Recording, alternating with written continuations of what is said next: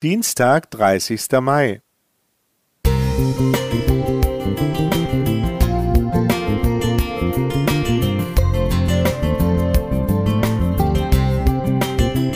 Ein kleiner Lichtblick für den Tag.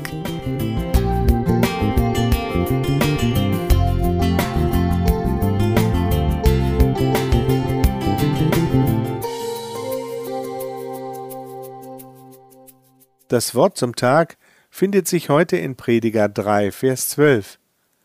Da merkte ich, dass es nichts Besseres dabei gibt, als fröhlich sein und sich gütlich tun in seinem Leben. Wir Christen haben oft keinen so guten Ruf, wenn es um Fröhlichkeit und Humor geht. Das ist leider nicht ganz unbegründet. Die Meinung, ein entschiedener und überzeugter Nachfolger Jesu müsse ein ganz ernster Mensch sein, ist noch nicht ganz ausgestorben. Es geht aber auch und besser anders. Sicher, Gottes Wort und unseren Glauben wollen wir auf jeden Fall ernst nehmen. Doch das schließt nicht aus, dass wir fröhlich und für jede Gelegenheit zu herzhaftem Lachen dankbar sind. Von Spurgeon stammt der Ausspruch Ich empfehle Heiterkeit all denen, die Seelen gewinnen wollen. Humor haben heißt, kleinere und größere Probleme des Lebens mit heiteren Augen betrachten und nicht alles tragisch nehmen.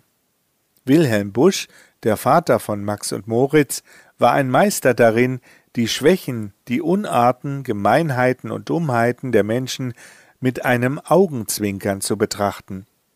Das hilft zur Gelassenheit.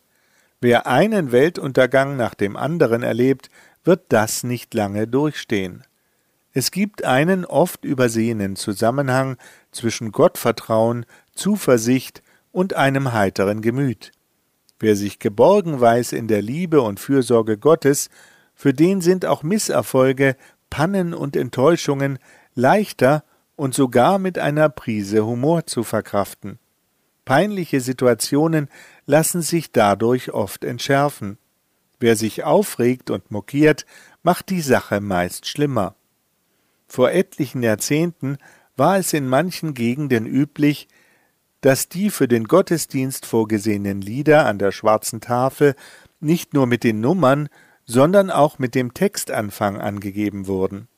Diese Gepflogenheit änderte sich in einer Kirchengemeinde, nachdem bei einer Hochzeit zum Entsetzen des Brautpaares und der Gäste an der Liedertafel zu lesen war Habet Kinder, vor der Trauung eins bis zwei, nach der Trauung drei bis fünf. Zum Glück breitete sich nach dem ersten Schock ein heiteres Schmunzeln in der Kirche aus. Damit sollten wir es auch öfter versuchen. Klaus Kästner